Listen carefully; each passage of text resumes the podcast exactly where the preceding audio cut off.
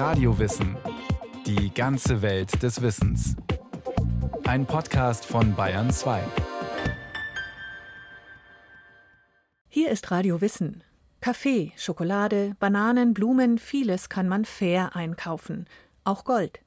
Bei fairem Gold wird beim Abbau auf bessere Arbeitsbedingungen und auf Umweltschutz geachtet. Was beim Kaffee klappt und inzwischen ganz alltäglich ist, ist bei Gold jedoch noch kompliziert und ganz am Anfang.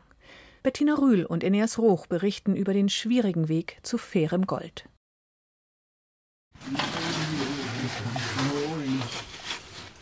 Etwa 20 Meter unter der Erde zwängt sich John Serama durch eine leicht abschüssige Erdröhre. Hier unten ist es heiß und dunkel. Nur Johns Taschenlampe gibt etwas Licht. Der 30-jährige Kenianer ist auf dem Weg zu seinem Arbeitsplatz, dem Fels am Ende des Stollens. Mit Hammer und Meißel schlägt er jetzt auf das Gestein ein, achtet auf jedes vielversprechende Schimmern. Noch glänzt da nichts. Das hier ist wertloses Material. Das müssen wir erst abräumen, ehe wir auf goldhaltige Schichten stoßen. Ein Knochenjob. In der Enge kann John mit dem Werkzeug kaum ausholen. Seine Kollegen, die über Tage auf den Schichtwechsel warten, haben immerhin ein Gebläse angemacht, eine Art großen Föhn, und leiten Luft in den Stollen, damit die Arbeiter unten etwas leichter atmen können. Zwei Stunden lang muss John durchhalten, dann klettert er wieder nach oben. John Serama arbeitet im Goldgürtel im Südwesten Kenias, in der Region Migori. Hier wird buchstäblich überall gebuddelt, geschürft und gewaschen, ohne dass jemand den Bergbau reguliert. Von der Landstraße aus sind in dem Ort Masara erst nur die üblichen kleinen Hütten zu sehen. Garküchen, kleine Läden, Motorradwerkstätten.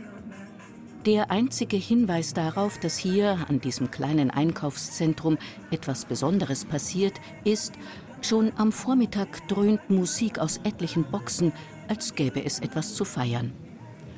Und in der Luft hängt der Geruch von Alkohol. Auch John hat eine deutlich wahrnehmbare Fahne. Auf Nachfrage gibt er zu, vor dem Abstieg in den Stollen habe er sich etwas Changa genehmigt, den illegal gebrannten hochprozentigen Alkohol, der kaum etwas kostet, aber verboten ist, weil er schwere Schäden hervorrufen kann. John erzählt, dass er jedes Mal etwas trinkt, bevor er in die Goldgrube steigt. Aus Angst. Deshalb benutzen wir hier Alkohol und den Rest. Mit dem Rest meint er Marihuana und was der Markt an Drogen sonst noch so hergibt. Die Angst des Familienvaters ist verständlich. Er arbeitet erst seit einem Jahr als Schürfer, hat aber durch Unfälle in Minen schon fünf Menschen sterben sehen. Dass er selbst davonkam, ist reines Glück. Beim ersten Unfall stürzte der Stollen ein. Wir waren mit zehn Leuten unten. Zwei waren auf der Stelle tot, einer starb auf dem Weg ins Krankenhaus.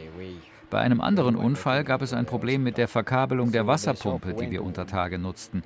Das Wasser wurde elektrisch geladen. Zwei Menschen waren sofort tot.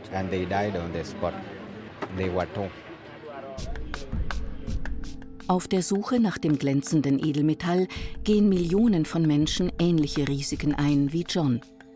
In Kenia arbeiten nach Schätzungen 40.000 Menschen direkt im Gold-Kleinbergbau, darunter 8.000 Kinder. Weltweit wird die Zahl auf 20 bis 40 Millionen Menschen geschätzt.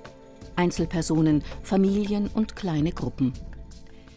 Die Menschen klettern etwa in stillgelegte Minen, schlagen mit einfachen Werkzeugen Gesteinsbrocken aus dem Boden und versuchen aus diesen Brocken mit Quecksilber Gold herauszulösen.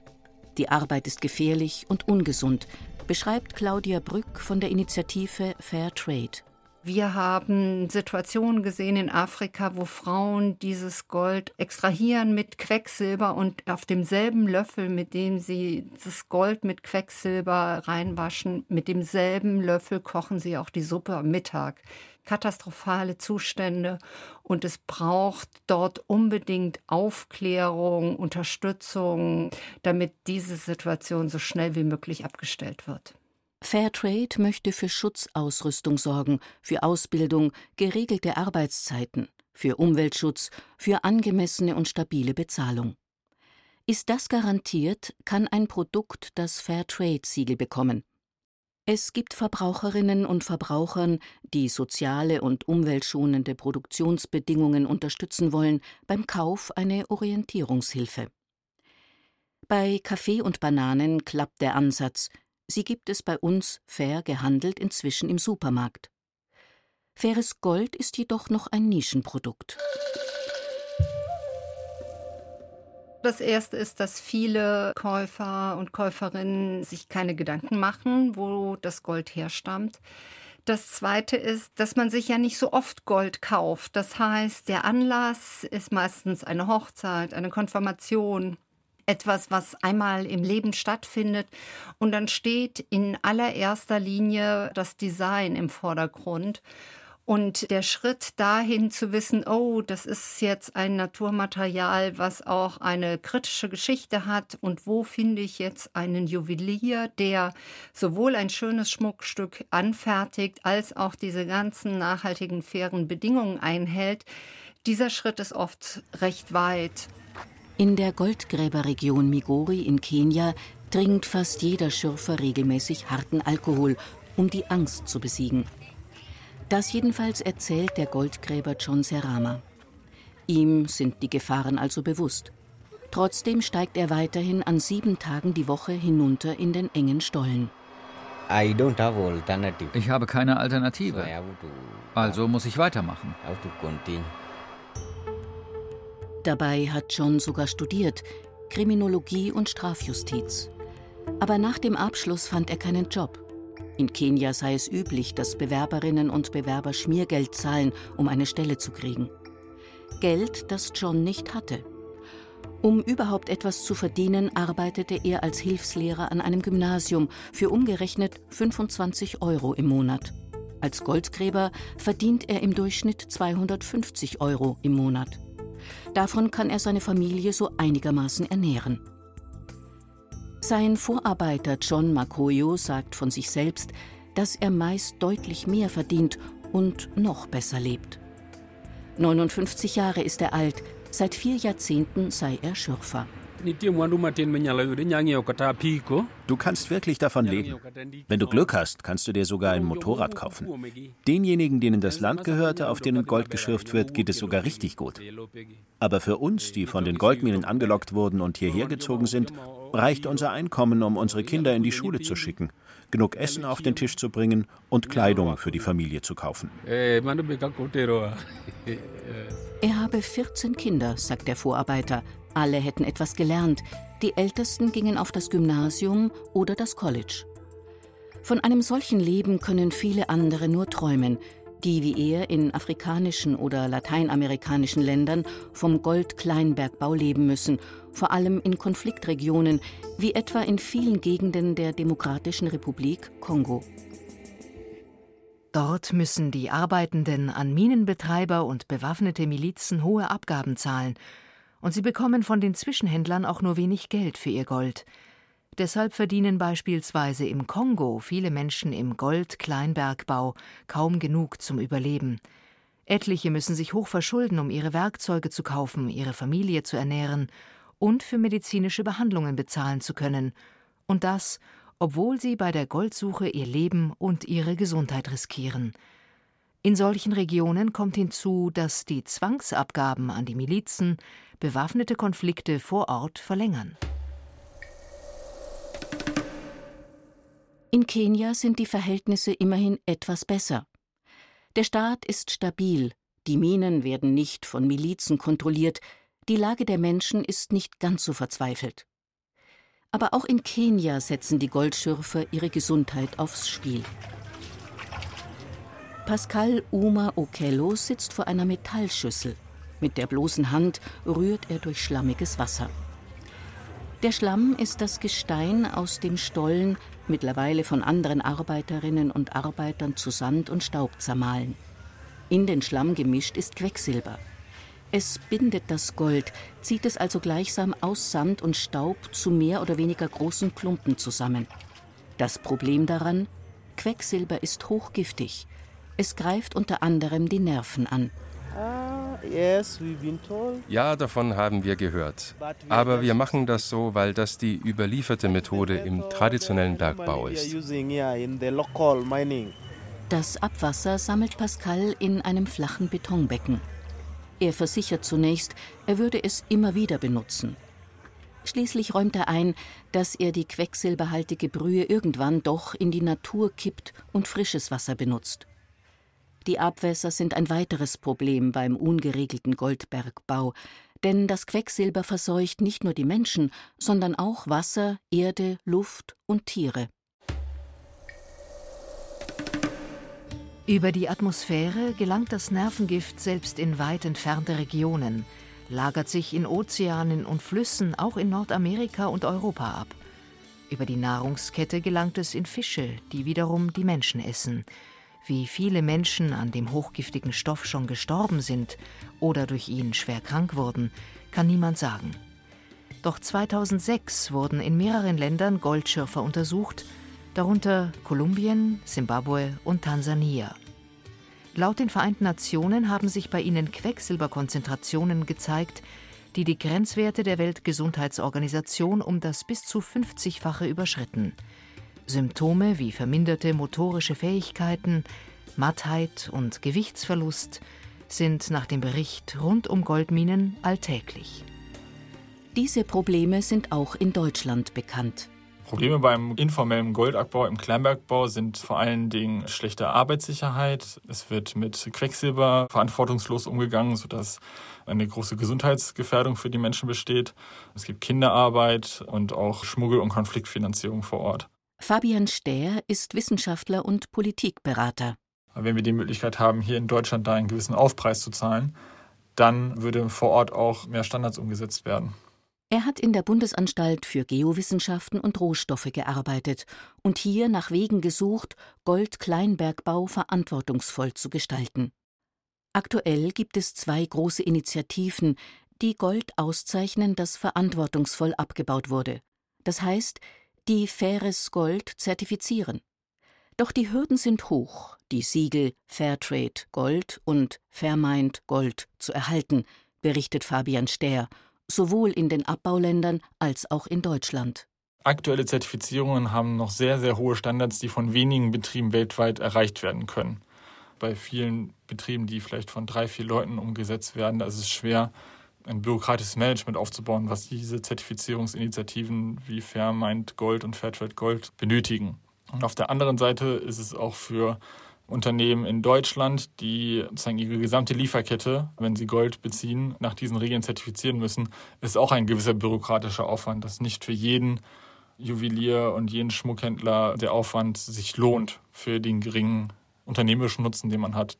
Der Weg des Goldes vom Kleinbergbau bis zur Verwendung in einem Produkt ist lang, die Lieferkette komplex. Das Gold wird tief aus der Erde aus Gesteinen herausgeschlagen oder in kleinen Flüssen aus Sand und Kies ausgewaschen. Teilweise verwenden die Schürfer Quecksilber, um es vom restlichen Gestein zu trennen. Die Gold-Quecksilber-Verbindung wird auf 500 Grad Celsius erhitzt, um das Quecksilber verdampfen zu lassen. Das zurückbleibende Gold wird mit Chemikalien wie Salpetersäure behandelt, um es zu reinigen. Danach verkaufen die Kleinbergleute ihr Gold an lokale Händler. Die wiederum verkaufen es an Großhändler und die exportieren das Gold offiziell oder schmuggeln es über die Landesgrenzen. So gelangt das Gold aus dem Kleinbergbau schließlich in Raffinerien, in denen es geschmolzen und für den geplanten Einsatzzweck vorbereitet wird, vom Schmuckring bis hin zur Leiterplatte für Elektrogeräte. Diese vielen verschiedenen Herstellungsschritte und beteiligten Akteure machen das Projekt Faires Gold schwierig. Bei einem fairen Produkt muss entlang der gesamten Herstellung und Lieferkette nachgewiesen werden, woher das Gold stammt und dass es gemäß der vereinbarten Standards abgebaut und weiterverarbeitet wurde. Die Nachfrage steigt, es ist aber immer noch eine Nische bei uns im Geschäft, das muss man schon so sagen. Matthias Grosche ist Goldschmied. In seinem Atelier in Castrop-Rauxel im Ruhrgebiet stellt er Schmuckstücke aus fairem Gold her und verkauft sie. Ich habe irgendwann mal über sehr viel Kinderarbeit im Goldabbau gelesen und habe mich dann mal schlau gemacht und bin dann durch die Medien und Fachzeitschriften auf Fairtrade Gold gestoßen. Matthias Grosche sind Umweltschutz und gute Arbeitsbedingungen vor Ort wichtig. Er hat sich also um eine Fairtrade-Zertifizierung bemüht. Jetzt ist seine Goldschmiede eine von wenigen in Deutschland, in der man faires Gold kaufen kann. Im Einkauf ist es für ihn 30 Prozent teurer als herkömmliches Gold. Und wir haben auch sehr häufig Kunden, die zu uns kommen aufgrund des Fairtrade-Goldes, die sich dann aber schlussendlich doch für recyceltes Gold entscheiden, weil es eben preislich attraktiver ist und weil es von der Umweltverträglichkeit her gar nicht besser geht. Denn recyceltes Gold wurde bereits abgebaut. Es muss nicht aus der Erde geschlagen, chemisch behandelt und um die halbe Welt verschickt werden, sondern nur wieder aufbereitet. Es hat damit einen deutlich besseren Klimafußabdruck als frisch abgebautes Gold. Matthias Grosche wünscht sich, dass viel mehr seiner Kolleginnen und Kollegen auf die Bedingungen im Goldkleinbergbau aufmerksam werden und handeln. Wieso es bisher nur so wenige sind, die faires Gold anbieten? Ich glaube, dass das Bewusstsein vielleicht noch nicht so stark ausgeprägt ist. Dann ist es mit vielen bürokratischen Hürden verbunden. Sie müssen sich zertifizieren lassen und, und, und. Ich denke, das sind wahrscheinlich die Gründe. Wir müssen zertifiziert sein. Ja. Der Goldschmied, der Fairtrade Gold verkauft, muss zertifiziert sein. Sie haben umfangreiche Datenblätter, die Sie ausfüllen müssen. Im Jahr 2017 wurden weltweit rund 3200 Tonnen Gold abgebaut. Schätzungen gehen davon aus, dass davon rund 20 Prozent, ein Fünftel, aus Kleinbergbau stammen. Die fair gehandelte Menge dabei zu vernachlässigen, sagt Claudia Brück von Fairtrade. Wir sind ganz am Anfang. Wir haben die Zertifizierung durchgeführt, wir haben Standards eingerichtet, wir haben diskutiert, wir haben das Gold auf Messen vorgestellt, wir haben sehr, sehr engagierte Partner, ungefähr 100 in Deutschland, wo man faire Trauringe und Schmuck erhalten kann. Aber es reicht noch nicht. Es braucht noch eine viel bessere Bekanntheit und viel bessere Verfügbarkeit. Insofern ist es für uns noch ein ganz starkes Entwicklungsprojekt. Hier muss viel passieren, hier muss eine ganze Branche aufrütteln. Und wenn dies dann passiert, dann irgendwann wird es auch zum Markterfolg werden. Aber da sind wir lange noch nicht. Dabei sind Kunden in Deutschland durchaus bereit, für faires Gold mehr zu zahlen, berichtet Fabian Stehr, der das Thema faires Gold für die Bundesanstalt für Geowissenschaften und Rohstoffe untersucht hat. Ich würde davon ausgehen, dass wenn mehr Menschen von den Problemen wüssten und von den Möglichkeiten, wie sie dort helfen können, nämlich als ganz simples Beispiel ihren Ehering mit einem 20-prozentigen Aufpreis, da aber sozusagen eine Verbindung aufbauen können zu einem fairen Abbau, dass es dort dann einen wesentlich größeren Absatzmarkt geben würde, wenn die Leute sich denn dessen bewusst wären. Am Beispiel Kenias wird deutlich, wie schwierig gerade der Anfang ist. Denn für interessierte Schürfer ist es nicht leicht, die Anforderungen für eine Zertifizierung zu erfüllen. Das beginnt damit, dass sie in einer Genossenschaft organisiert sein müssen. In Kenia hatten einige Genossenschaften zeitweise ein Zertifikat, haben sich dann aber nicht um dessen Erneuerung bemüht.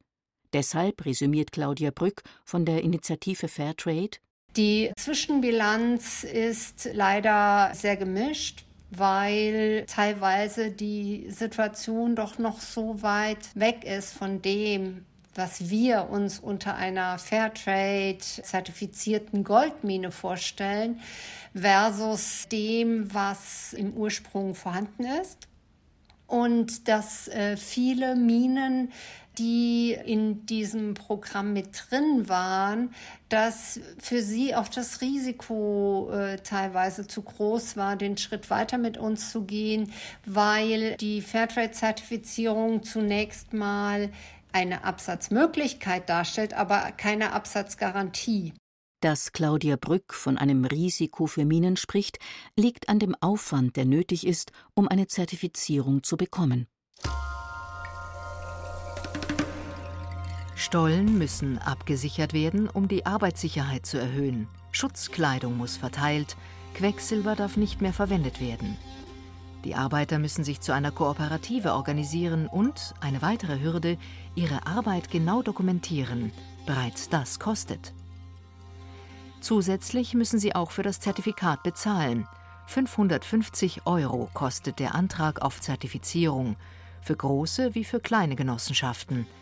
Erst wenn die Zertifizierung erteilt wird, hängen die weiteren Kosten von der Mitgliederzahl ab.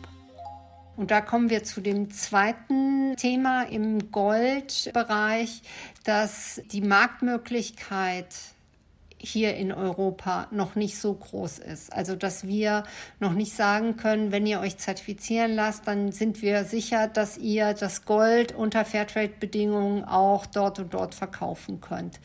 So ist es im Goldsektor gerade noch eine Henne-Ei-Problematik. Dadurch, dass die Lieferkette nicht ganz sicher ist, gibt es noch nicht so große Marktteilnehmer. Und weil es keine großen Marktteilnehmer gibt, können wir auch nicht viel neue Minen mit aufnehmen, mit gutem Gewissen, wo wir sagen können, dann haben wir auch einen Markt, wo ihr unter Fairtrade-Bedingungen hinverkaufen könnt. Denn das Siegel ist zwar eine Möglichkeit, neue Märkte zu erschließen, aber eben keine Garantie. Viele Produzierende in Afrika und Lateinamerika scheuen deshalb davor zurück, Zeit und Geld in ein Fairtrade-Zertifikat zu investieren. Aber Fairtrade und einige Goldschürfe in Kenia und Uganda geben noch nicht auf. Im Rahmen der Europäischen Partnerschaft für verantwortlichen Bergbau, kurz EPRM, will die Initiative bis 2024 mindestens 30 Schürferorganisationen in Uganda und Kenia unterstützen. Vielleicht ist der Markt für faires Gold bei uns bis dahin ja so weit gewachsen, dass sich dann für die Menschen in den Abbauländern die Investitionen in Arbeitssicherheit und Umweltschutz lohnen. Das war Radio Wissen, ein Podcast von Bayern 2. Autoren dieser Folge Bettina Rühl und Eneas Roch. Regie führte Susi Weichselbaumer. Es sprachen Ruth Geiersberger, Julia Cortis, Christian Schuler, Andreas Dirschall und Thomas Birnstiel. Technik Wolfgang Lösch. Redaktion Matthias Eggert. Wenn Sie keine Folge mehr verpassen wollen, abonnieren Sie Radiowissen unter bayern2.de slash podcast.